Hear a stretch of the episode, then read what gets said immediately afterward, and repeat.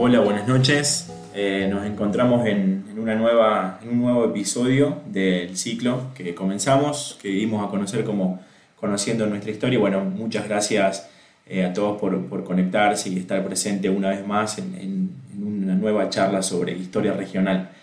En este caso eh, particular nos acompaña Mario Bruno, historiador regional de la Baulalle, que nos va a comentar un poco la, historia de, la región. Buenas noches Mario y buenas noches Flavia.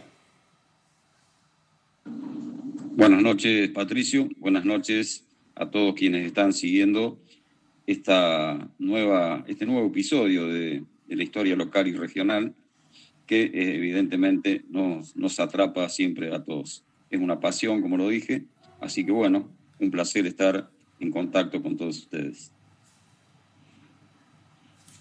Hola, buenas noches. Gracias a todos por estar. Muchas gracias, Mario. Eh, bueno, vamos a comenzar con, la entrevista, que vamos a proyectar la, entrevista, así que ni bien ustedes vayan teniendo dudas o preguntas, recuerden escribirlas en el chat, así luego podemos conversar un poquito con, Mario sobre la, historia de la Boulaye y la historia de la región con una particularidad esta semana, porque la semana pasada, si, si mal no recuerdo, y después Mario seguro me, va a poder corregir, eh, la Baulalle cumplió aniversarios de, su fundación, así que bueno, una, una semana bastante particular.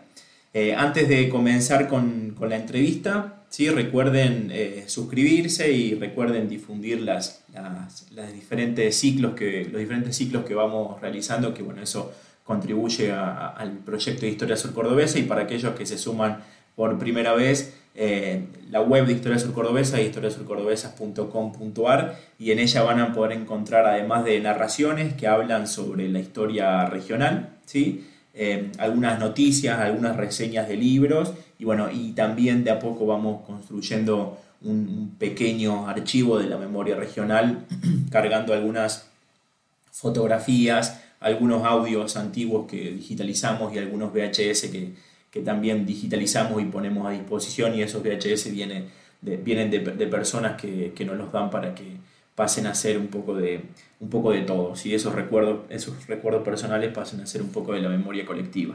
Y también obviamente hay algunos trabajos documentales que, que están escaneados y, que están digitalizados para el acceso de todo.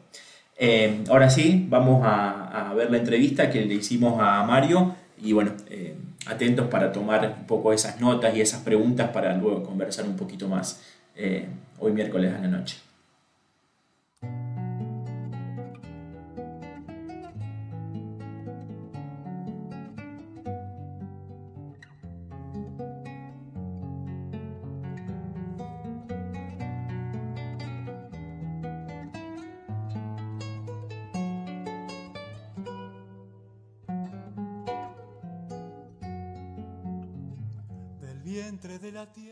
Buenas tardes, estamos en el día de hoy con el profesor Mario Bruno de, la Boulaye que nos acompaña en este, eh, en, este, en este capítulo, en este episodio de Conociendo la Historia de Historias Cordobesas. Y también bueno, está Flavia y, Guillermo que nos acompañan de, de Historias Cordobesas como, parte del equipo y, de todos los que hacemos este, esta labor por la historia regional. Bueno, Mario, eh, buenas tardes y a que nos comentes un, poquito tu trayectoria y que hagas una presentación por ahí para, quienes no te conocen y, quieran conocer tu, impronta en la historia de la región. Bueno, eh, muy buenas tardes. Eh, realmente un placer estar en contacto nuevamente. bueno, digamos que mi trayecto en cuanto a, a lo que es este, la historia y el trabajo como, como, historiador y fundamentalmente como historiador regional, eh, comienza allá por el año 1991, eh, o sea que este año estaría cumpliendo 30 años consecutivos eh, con esto de este, rescatar historias fundamentalmente locales y, y regionales. En el año 1990 yo había egresado del Instituto Lefebvre de la Baulalle como profesor de Historia y Educación Cívica, era en aquel momento el, título que se otorgaba, y Al poco tiempo, en 1991, cuando comenzó el ciclo lectivo, este, me convocaron para este, dictar clases en, en, el profesorado, en distintas asignaturas que tenían que ver con el profesorado de historia, y fuimos conformando un grupo de alumnos y de profesores con intereses en este, investigar y en rescatar historias que tenían que ver con la, eh, la ciudad de La Gaulaye, pero también con este, la región. Y en el año 1991, justamente en el mes de septiembre, hicimos un viaje a, a Villa Sarmiento, porque por allí alguien sugirió que era una población que había nacido como consecuencia de la instalación del primer fuerte y que este, había tenido, bueno, distintas derivaciones en, en, sus, en su devenir histórico. Y bueno, despertó nuestro interés y es así como después de ese primer viaje, en el año 1991, comenzamos a organizarnos, ¿cierto?, para el año siguiente un proyecto para realizar allí tareas de investigación y tareas de campo. Y bueno, así fue como eh, en el mes de septiembre de ese año 1992 y durante tres días, este, un grupo de alumnos y de profesores eh, estuvimos trabajando en Villa Sarmiento en tareas de campo, en tareas de investigación de su devenir histórico, realizando entrevistas, realizando encuestas, eh, filmando, ¿no es cierto?, todo lo que tenía que ver con las distintas actividades. De allí surgieron distintos este, videos distintas actividades que después este, las hicimos conocer en, en colegios y, y, en distintas instituciones de la ciudad y de la región. Esa primera experiencia realmente despertó eh, la posibilidad de este, hacer otros trabajos también relacionados. Y fue así como al año siguiente, en el año 1993, hicimos una experiencia similar en Italó, donde se había instalado en su momento la comandancia, instaló como consecuencia de ese proyecto de Adolfo Alsina, de esa zanja que iba a cubrir una gran cantidad de kilómetros, casi desde Bahía Blanca hacia el sur de Córdoba. Y las tareas fueron similares a las que habíamos desarrollado en Villa Sarmiento.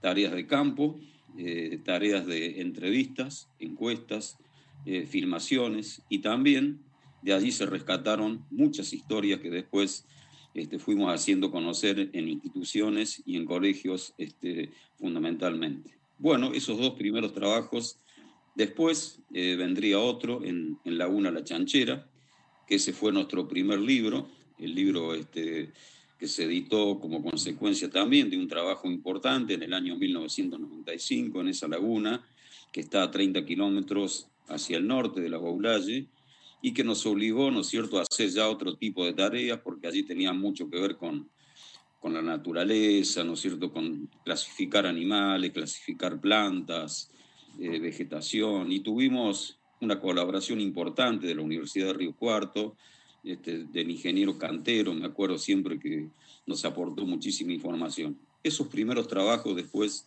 bueno, darían lugar a otros que vendrían y eh, el grupo se disolvió, en el año 1997 y allí continué yo este, mi trayectoria este, investigativa en soledad, ya este, como investigador independiente. Y bueno, este, desde ese momento y hasta hoy son casi 30 los, los trabajos, este, presentándolos en distintos encuentros de historia, jornadas, este, congresos, y tres libros editados, además del libro de la chanchera, este, un libro que tiene que ver con la historia de vida de la familia Navili, que es una empresa muy importante que está radicada en distintos puntos del país, pero que nació aquí en la Baulalle y está el Molino Florencia, que es de su propiedad. Y el último libro que este, se editó en el año 2019, hace poco, y que tiene que ver con las historias de Colonia El Árbol, una colonia que está ubicada eh, al sur de General de Valle, junto a las colonias Iliporal, Noy, eh, y integran allí un, una serie de, de, colonias que se fundaron en su momento y específicamente esta, este, Colonia El Árbol, tiene que ver con un proyecto que nació eh, antes de la llegada del gobierno peronista en 1946, pero que se concretó precisamente en ese momento. Eh, bueno, así en, líneas generales, entonces, estos 30 años, ¿no es cierto?, que eh, realmente han sido muy apasionantes y que tuvieron que ver con muchas historias y con muchas participaciones en distintas jornadas, en distintos encuentros, intercambios, ¿no es cierto?, de experiencias. Eh, ha sido realmente algo muy, muy positivo y muy importante para mí. Mario, eh, vos tenés un blog, ¿no? Para, comunicarlo y para que la gente pueda también ahí seguirte y leer algunos de, tus escritos, ¿puede ser? Sí, sí. Este, allí están publicados prácticamente la, este, la totalidad de, mis trabajos. Este, eh, www.mariobruno.blog. Eh, allí se, se pueden este, conectar y bueno, allí están, como dije, publicados la gran mayoría de, los trabajos que a lo largo de estos 30 años, este, tanto con el grupo de historia primero y como individualmente después, este, se han ido jalonando en, todo este tiempo. Eh, Mario, vos, nombraste ese grupo de historia con el cual trabajaban en esas primeras investigaciones. Los que conformaban y las que conformaban ese grupo de historia eran eh, estudiantes del instituto.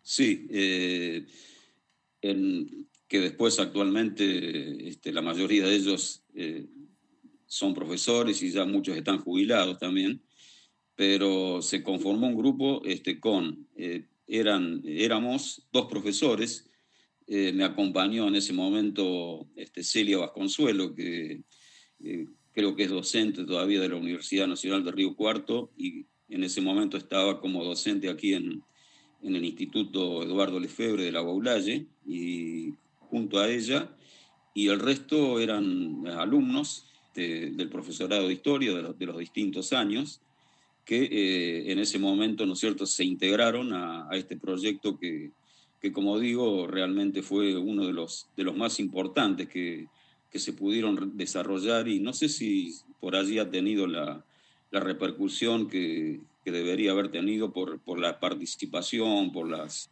este, las tareas que se desarrollaron, por el tiempo que duró este, este, eso, ese trabajo, bueno, este, pero de todos modos, eh, sí, éramos todos docentes y alumnos del, del, profesorado de historia de aquel momento.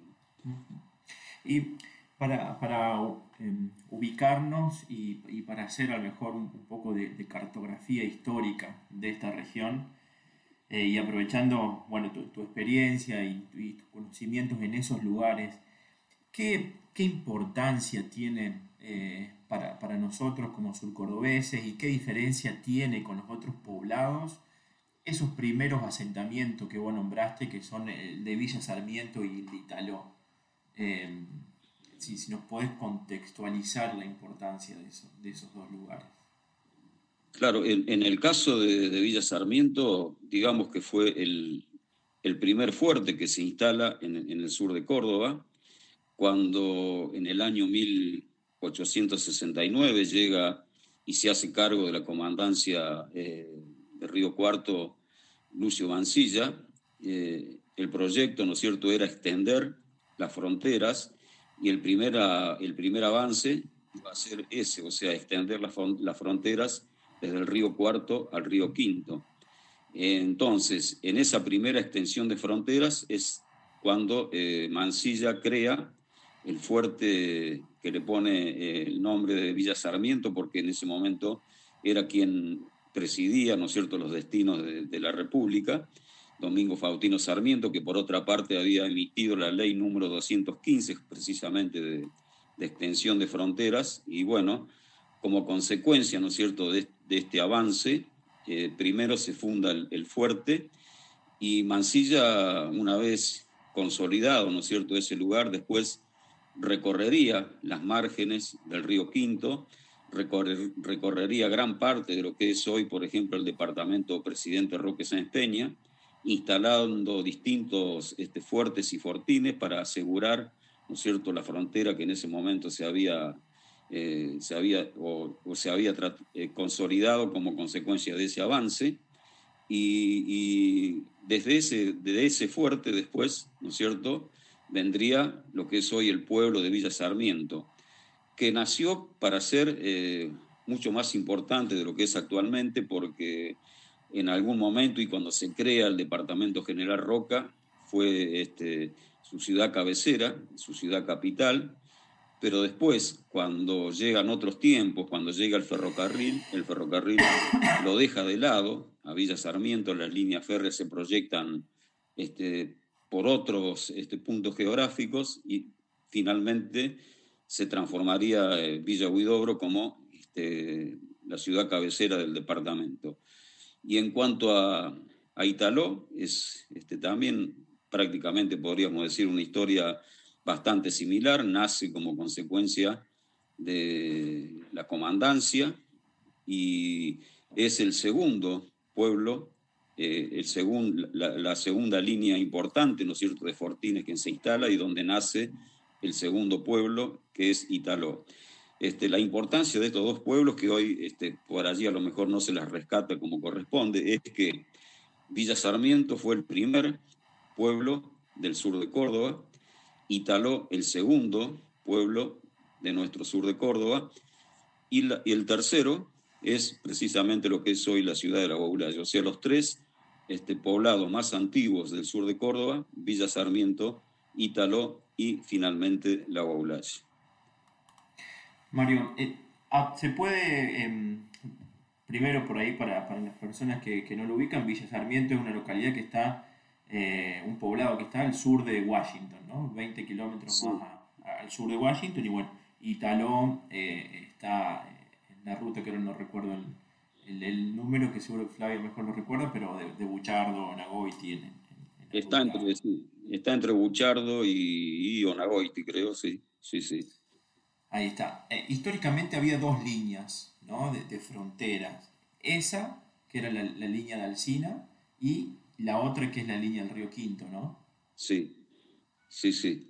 Eh, claro, y probablemente la, línea del río Quinto fue la que este, mayor este, preponderancia tuvo por el hecho de que eh, finalmente, cuando se termina de crear, por ejemplo, eh, el fortín El Árbol y otros fortines próximos a, la provincia de lo que es hoy la provincia de Santa Fe, eh, llega este, un momento en el que se ligan, ¿no es cierto?, las fronteras, Mansilla llega prácticamente hasta, hasta los confines, ¿no es cierto?, de lo que es hoy el sur de Córdoba y próximo a, a la provincia de Santa Fe, que está aquí muy cerca nuestro, a 60 kilómetros.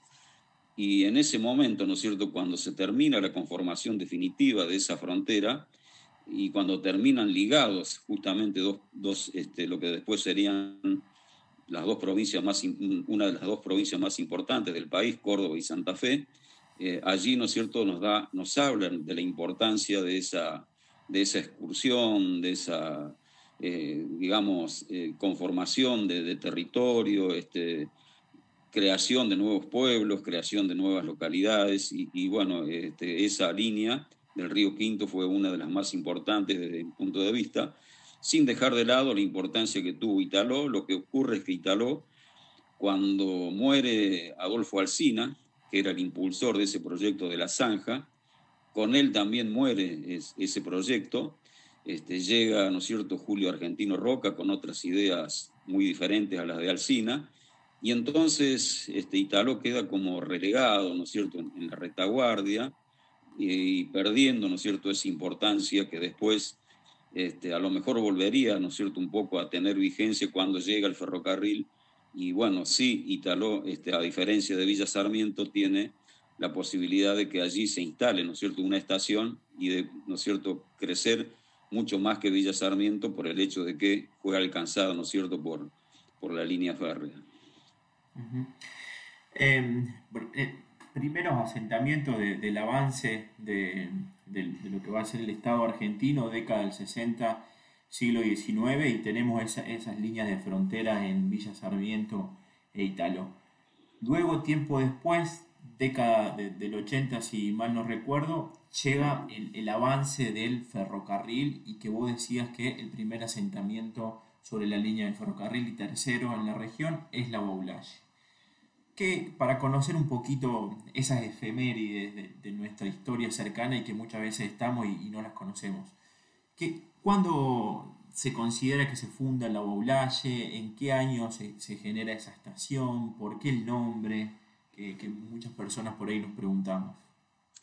Sí, eh, bueno, para, ¿no es tener, digamos, un punto de, partida, eh, la Baulalle, la estación La Baulalle, este, es este, librada al servicio, se inaugura formalmente el 8 de octubre del año 1886. De todos modos, eh, es oportuno aclarar que cuando comienza, ¿no es cierto?, la construcción de la estación, también este, paralelamente comienza a concentrarse una importante cantidad de, gente en los alrededores de la estación. Eh, tenían que ver, por supuesto, con trabajadores ferroviarios que estaban a cargo de la construcción, este, pero también eh, llegaron con ideas este, de afincarse definitivamente en este lugar muchos comerciantes que eh, comenzaron a instalar lo que se llamaba en aquel momento almacenes de ramos generales, que mucho antes, ¿no es cierto?, de que se inaugurara la estación, este, ya existían. Entonces, es una población que comienza a desarrollarse mucho antes de, inaugurada la estación. De hecho, eh, bueno, costó muchísimo encontrar, de todos modos, antecedentes para tratar de ubicar una fecha exacta, este, definitiva, de la fundación del pueblo. Eh, esos antecedentes no se encontraron, nunca aparecieron, y entonces se tomó la, este, la resolución de que eh, se iba a tomar, ¿no es cierto?, como fecha fundacional de la ciudad el día en que fue inaugurada la estación, el 8 de octubre del año 1886. El nombre tiene muchas controversias porque controversias en el sentido de que dicen algunas fuentes orales que eh, en el año 1884, dos años antes de inaugurarse la estación, habría estado en la estación eh, o almorzando en una fonda que se había creado eh, en las proximidades de la estación Domingo Faustino Sarmiento. Eh, y que en ese almuerzo que habría tenido con algunos empleados de la estación y, quienes habían participado en su, en su construcción, allí habría sugerido el nombre de su amigo, el poeta, historiador francés Eduardo Lefebvre de la Beaublache. Esto que que estoy diciendo no está avalado por ningún tipo de, documentación, son fuentes orales que eh, de todos modos por allí eh, diría que es muy difícil que en ese año, 1884, Sarmiento haya estado, como se dice, en la estación porque su este, periodo presidencial había concluido 10 años antes, en 1874 y además en ese año ya él tenía serios problemas de salud. De hecho, después se traslada al Paraguay, donde muere justamente un 11 de septiembre de 1886. No está comprobado, no está avalado por ningún tipo de documentación esta, eh, eh, esto que se narra, ¿no es cierto? Pero eh, por allí yo puedo llegar a sostener que seguramente lo debe haber sugerido en algún momento porque Sarmiento durante su presidencia fue el gran impulsor, este, no solo de la educación, sino también de las comunicaciones, y justamente esta línea férrea que se inauguraba ese 8 de octubre de 1886, eh, había sido, ¿no es cierto?, este, un proyecto de su, nacido durante su presidencia y que se pudo desarrollar y concluir, ¿no es cierto?, en, en un primer momento, ese 8 de octubre de 1886, donde además quedaban inauguradas otras estaciones, como fue el caso, por ejemplo, de eh, la estación Rosales, este, Guardia Vieja, eh, Gavilán, también en ese momento el tren pasó por, lo que es hoy General de Valle, en aquel momento era, este, creo que se le decía, un, lugar donde se reaprovisionaba de agua, ¿no es cierto?, las locomotores se llamaba la bomba, Eh, y después este, esa línea concluyó en ese primer tramo en Villa Mercedes, este, San Luis. De todos modos, y para redondear entonces, la Boulaye nace, podríamos decir, como consecuencia de la inauguración de la estación, el 8 de octubre de 1886. El nombre lo habría sugerido Domingo Faustino Sarmiento. Es difícil que haya estado acá en la Boulaye, como se dice, pero seguramente lo debe haber sugerido de alguna manera. Y fue Sarmiento justamente el gran impulsor de esta línea férrea que quedó inaugurada en ese momento.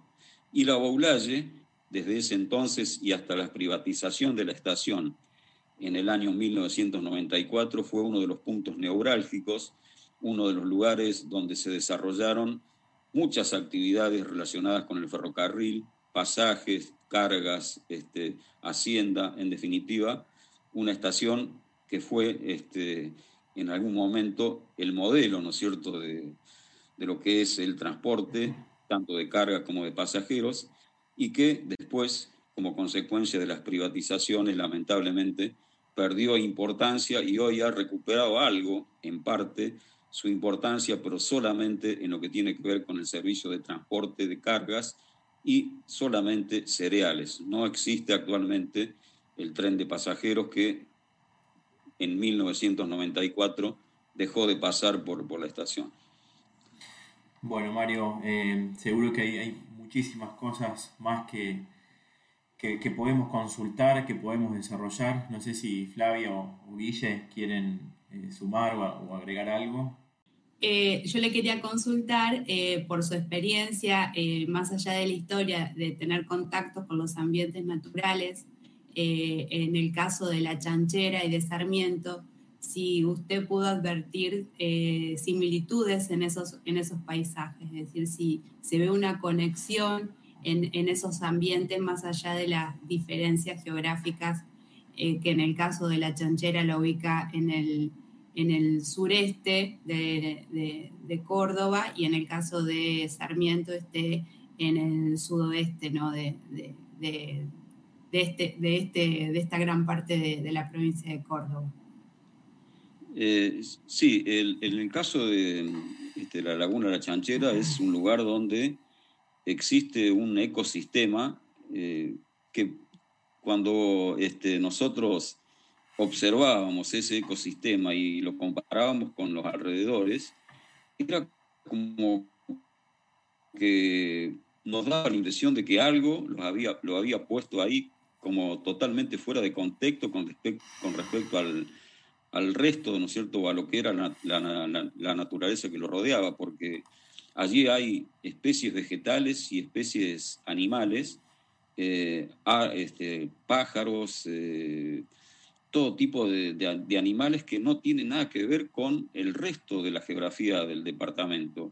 Es como si alguien lo hubiese llevado y lo hubiese plantado allí eh, y realmente impresiona por este, la vegetación por ejemplo, está, están los montes de Chañares, que aquí en esta zona son rarísimos, sin embargo allí este, existen los, montes de Chañares, eh, algunas especies de pájaros que no las vemos en el resto de la geografía departamental, y bueno, la laguna que lamentablemente ha sufrido algunas eh, tipos de, intervención del hombre que la han, la han modificado y han hecho de, de que hoy existan algunos inconvenientes en cuanto a lo que tiene que ver con la flora y la fauna, pero realmente es un paisaje excepcional, un ecosistema eh, que realmente por allí este, nos llama y nos llamó muchísimo la atención.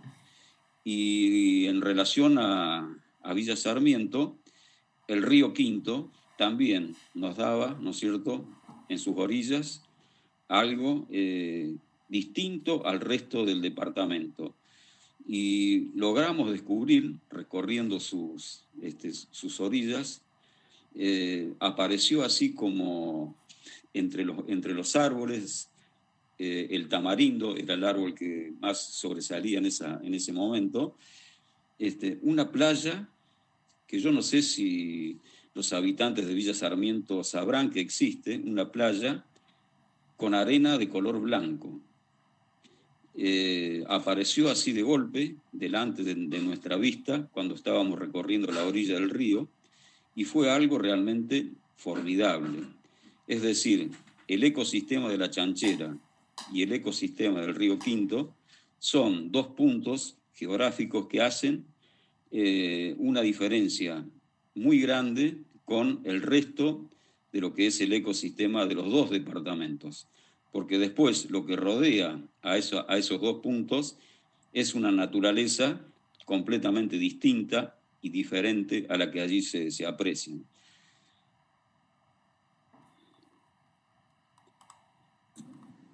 Muchas gracias, muy amable, Mario. No, por favor. Hola, Mario, ¿cómo va? Yo tengo una pregunta que medio que lo hiciste como al pasar, pero es algo que se repite en otros pueblos del sur de Córdoba que la Bulaye no tiene fecha de fundación.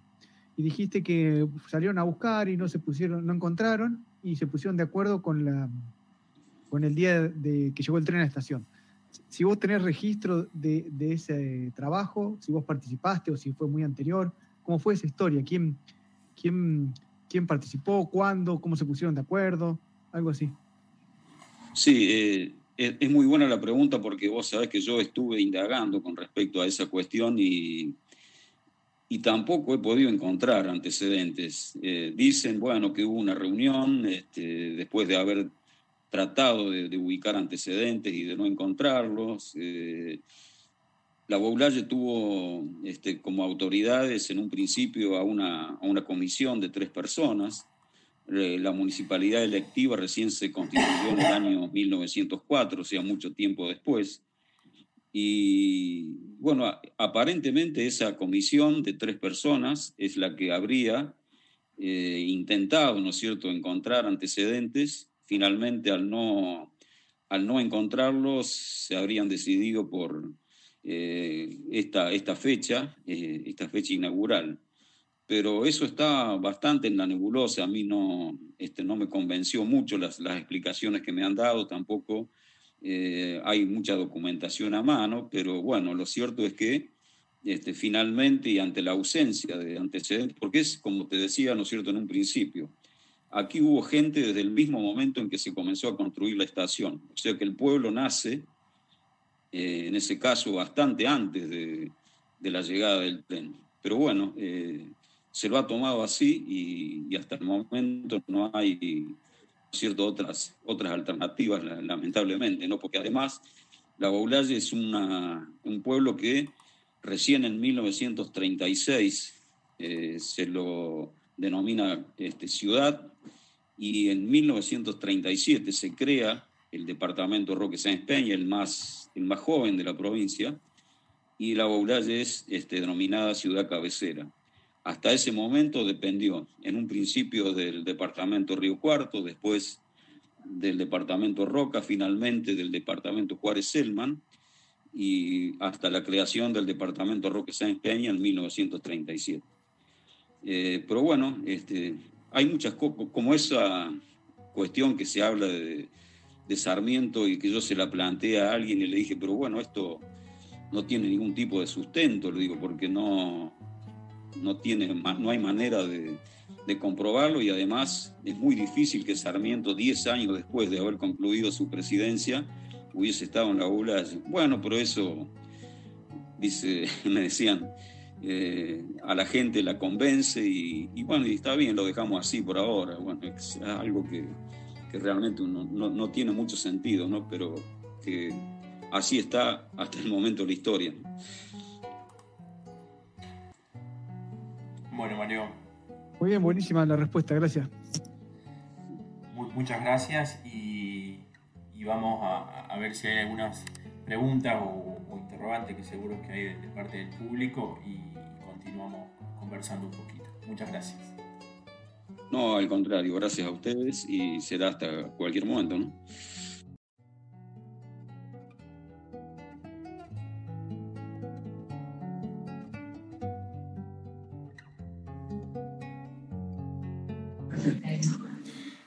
Bueno, eh, aquí pasaba la, entrevista que le hicimos a, Mario.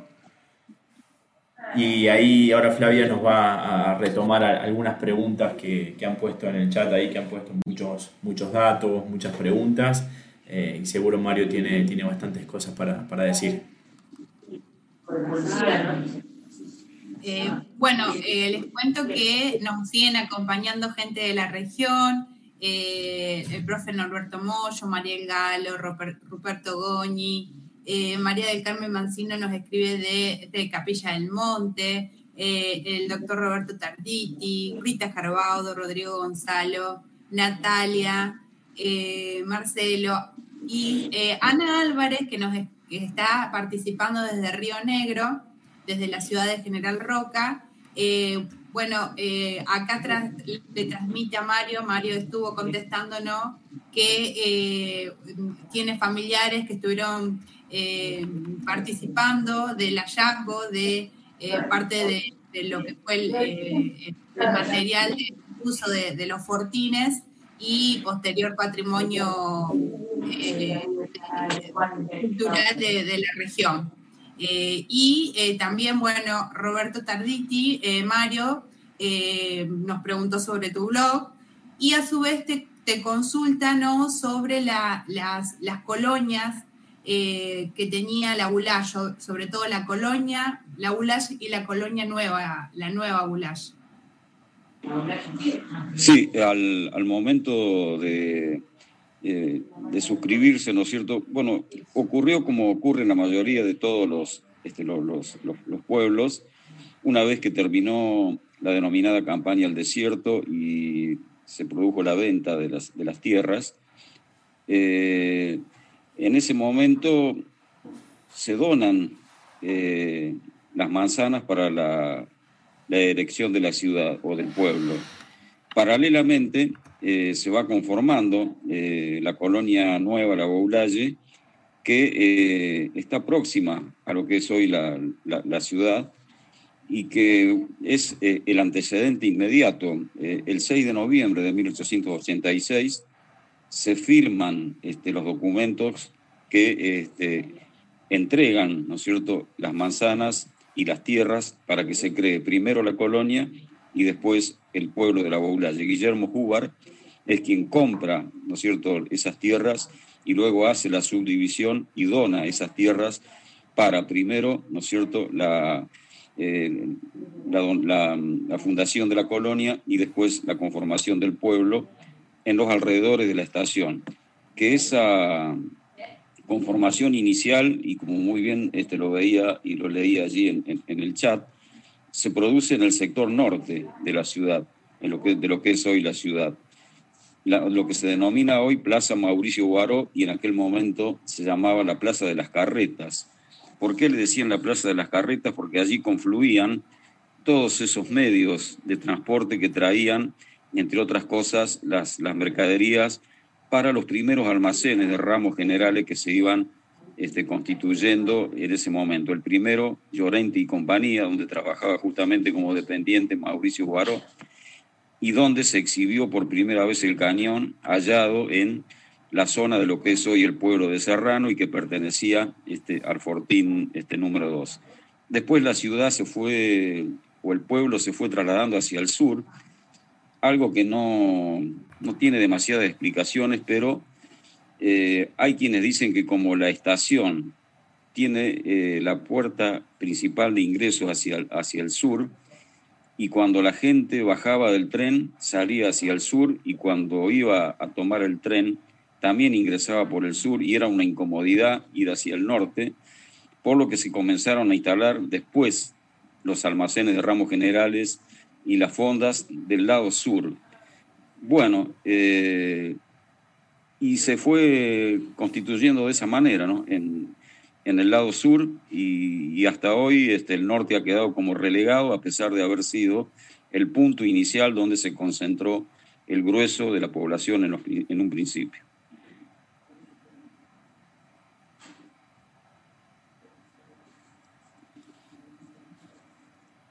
Acá, acá veo que hacen referencia al, asilo de ancianos. Eh, esto tiene una, esto tiene una historia un tanto particular porque donde está hoy el asilo de ancianos de la Boulaye, este, en el año 1913 llegó quien era en ese momento gobernador de, la provincia de Córdoba, Ramón J. Cárcano, para inaugurar lo que se llamaba el Hospital de Caridad, que había sido construido por las damas de beneficencia y que se este, ponía en servicio en ese momento. Pero además de eso, este, y esto para los lagulayenses tiene algo muy, muy particular, muy especial, porque en ese mismo acto el gobernador anunció, instruyó personalmente a su ministro de Obras Públicas, que curiosamente se llamaba Martín Gil, eh, lo instruyó para que iniciara estudios para, proveer de agua potable a la Boulaye, la Carlota y Levalle. O sea que la historia del agua potable está ligada un poco con lo que era la historia de ese momento del hospital y que casi nos llevó 100 años de, gestiones para finalmente lograr este, tener el agua potable. Pero el actual asilo de anciano fue eh, en un principio el Hospital de Caridad y después en el año 1961 se inaugura el actual hospital que este, eh, actualmente tiene la, ciudad de La y que alberga también a pacientes de toda la región. Mario, eh, eh, la misma persona que le formuló, Rodrigo Gonzalo, también le dice que el asilo de ancianos de La Boulaye es como la casona de Martelli, acá en Levalle, pero mucho más grande. Sí, eh, sinceramente no conozco a la, la, casona allí de Martelli de Levalle, la voy a tener que ir a visitar porque ya esto me despierta esta curiosidad, pero es una, una construcción eh, importante y fue importante para el, para el momento. Así que, bueno, seguramente voy a tener que ir a, a, sacarme la, curiosidad y visitar ese lugar para que está un poco deteriorado, ojalá que la, recuperen, ¿no? Un poco. La, casona es donde está actualmente el museo y archivo. Debe ser ahí donde Rodrigo hace referencia, donde está el museo y archivo eh, histórico de acá de, General de Valle. Ahí es, la casona de Martelli. Creo, ¿no? Eh, ah. digo, digo creo porque hay como varias, varias hipótesis en que si vivió o no Martelli ahí, pero eh, Rodrigo creo que hace referencia a ese lugar. Y bueno, y Martelli era el, principal propietario y el principal representante de la firma acá en, General de Valle y bueno, el, que hace firmar los planos y el principal impulsor de la Fundación del Pueblo. Claro, eh, sería interesante ver si, eh, porque acá la construcción, como dije, la, llevaron adelante las damas de beneficencia en ese momento, y después eh, el otro edificio que también comenzaron a construir la Dama de Beneficencia, que iba a ser también un gran hospital, donde hoy está el, Colegio Nacional, donde funciona el profesorado, que quedó a medio construir, porque cuando llega el gobierno peronista, eh, hace que este, la salud pase a depender directamente del Estado, eh, disuelve las comisiones de damas de beneficencia y el edificio queda abandonado durante mucho tiempo hasta que finalmente es entregado al Ministerio de Educación y donde hoy está el, Colegio Nacional y el profesorado. Pero bueno, digo este, que sería interesante ver quién lo construyó también a ese edificio en, Levalle para que tenga similitudes con este. No sería bueno este, ver si este, ha habido alguna, alguna conexión o simplemente es, una casualidad. ¿no? Mario, también eh, acá eh, Ana Álvarez eh, viene aportándonos, tiene una vinculación, su, genealogía familiar con la ULASH y su última intervención hizo referencia a que su abuelo fue uno de los fundadores de la Sociedad Española allí en la ULASH. Claro, eh, ella menciona un año que es clave, 1895, donde llegan este, la, mayor cantidad de inmigrantes. La ULASH recibió eh, inmigración de, todas las nacionalidades, pero eh, con mayoría de italianos, españoles y franceses en ese orden. Eh, y en 1895 se crean la Sociedad, de Socorro, la Sociedad Española de Socorros Mutuos, la Sociedad Italiana de Socorros Mutuos, y en 1910 la Sociedad Francesa de Socorros Mutuos. como vemos, este, la, inmigración europea tuvo y, una importancia fundamental. Dicen que muchos franceses llegaban porque creían que era una colonia francesa por el nombre.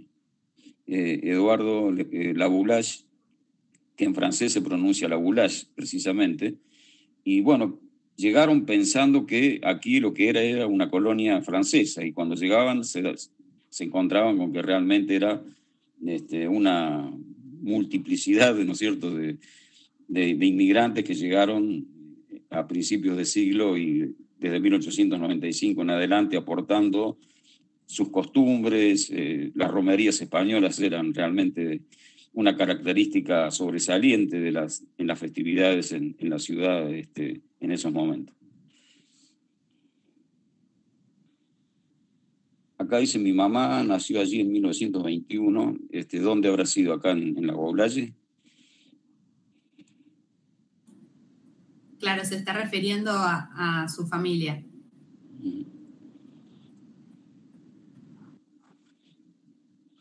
Bueno, le agradezco a los amigos este, historiadores allí de Santa Fe, Omar Sena de Santa Teresa, este, Federico Antoniazzi de Casilda, bueno, eh, realmente hemos integrado otra vez dos provincias. Este, bueno, Mario, eh, no sé si, queda alguna pregunta o algo para, sumar, sino desde ya que, agradecemos a, todos los presentes y, todos los aportes que, han, que han sumado. Eh, todas esas influencias eh, inmigratorias que, Mario nombraba son bien evidentes en todos los pueblos del sur de Córdoba, ¿no? Eh, la Boulaye como referencia en este caso, pero bueno, también las romerías. Me ha tocado analizar un poco la documentación de la sociedad española de acá en General de Valle y bueno, era, una fiesta que, que, llamaba fuertemente la atención en toda la comunidad y de hecho separaban toda la actividad comercial y toda la actividad social aledaña en, alrededor de, las romerías y es una impronta muy fuerte acá en la región.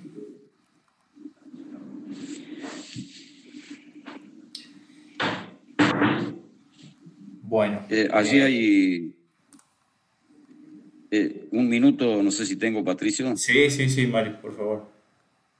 No, porque ahí, dice, ahí veo una pregunta, los orígenes del molino Navili. Bueno, este, justamente la familia Navili son eh, de origen italiano, llegaron al país eh, en el siglo XIX, los, padres, inician sus actividades en, Rufino y luego se trasladan a la Boulaye. En la Boulaye instalan el primer molino harinero eh, sobre, un, sobre una calle que está, ¿no es prácticamente en el centro de la ciudad mientras comienzan a construir lo que es este, el molino donde están actualmente. Tuvieron algunas dificultades. Eh, las dificultades las tuvieron con el ferrocarril, precisamente porque el ferrocarril este, les negaba la construcción de una vía hacia el nuevo edificio que ellos estaban construyendo en el sector norte de la ciudad donde están actualmente. Como no se podía concretar esa posibilidad, entonces inauguraron un primer este, molino harinero en Adelia María, donde actualmente también siguen desarrollando actividades. En 1931, por fin, este, logran ese famoso desvío de vías hacia el molino, que era muy necesario para la carga y descarga de, de cereales y de la harina. Y bueno, a partir de ese momento se extienden sus actividades hasta el día de la fecha, donde este, es una empresa que se ha extendido prácticamente en todo el país, pero que aquí en la Oulaye se sigue denominando Molino Florencia. Después está Molinos Cañuelas, también tienen molinos en Salta y también en Brasil, pero este que está en la Oulaye es eh, el comienzo, junto con el de Adelia María, de las actividades de la, de la familia con esta empresa. queda un, último aporte eh, de acá de, la gente que está siguiendo el conversatorio. Eh, la profe de la ciudad de Huinca Renancó, Mariel Galo, En Huinca también se tomó como fecha de fundación la inauguración de la estación ferroviaria eh, en 1901. Se está refiriendo a la eh, ciudad de Huinca Renancó, en el extremo sur de, la provincia de Córdoba.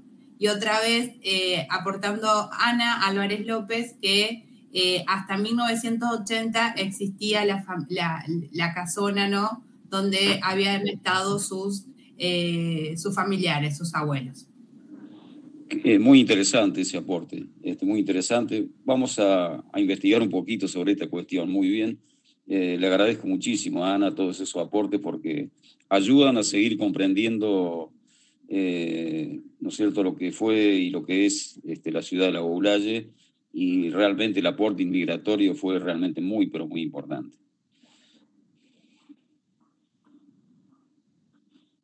Quiero agradecer esta gran participación a todos. Muchísimas, muchísimas gracias de todos los lugares, esos aportes. Eh, siempre digo cuánto sabe la gente y cuánto tiene para aportar y qué bien que nos viene a nosotros. Este, muchas gracias para todos ellos. Bueno, Mario, eh, muchas gracias y, muchas gracias a todos los que dieron aportes. Ahí, bueno, tanto a Ana o, todas las personas eh, también pueden encontrar en Historia Sur Cordobesa un lugar en donde o, realizar una narración que puedan eh, escribir algunos recuerdos, algunas reseñas. Eh, es un lugar para, expresar y para escribir eso. Eh, y también obviamente que si tienen algún material de archivo que contribuya a la memoria colectiva o fotos o, videos o documentos, son bienvenidos y, los pondremos a disposición, a disposición pública de toda, mediante la web.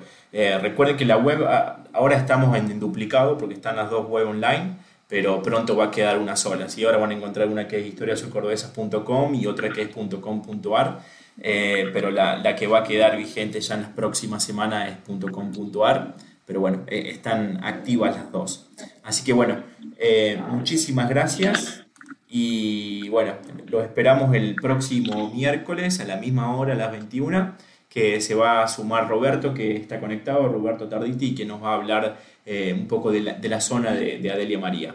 Muchísimas gracias Mario y muchísimas gracias Flavia.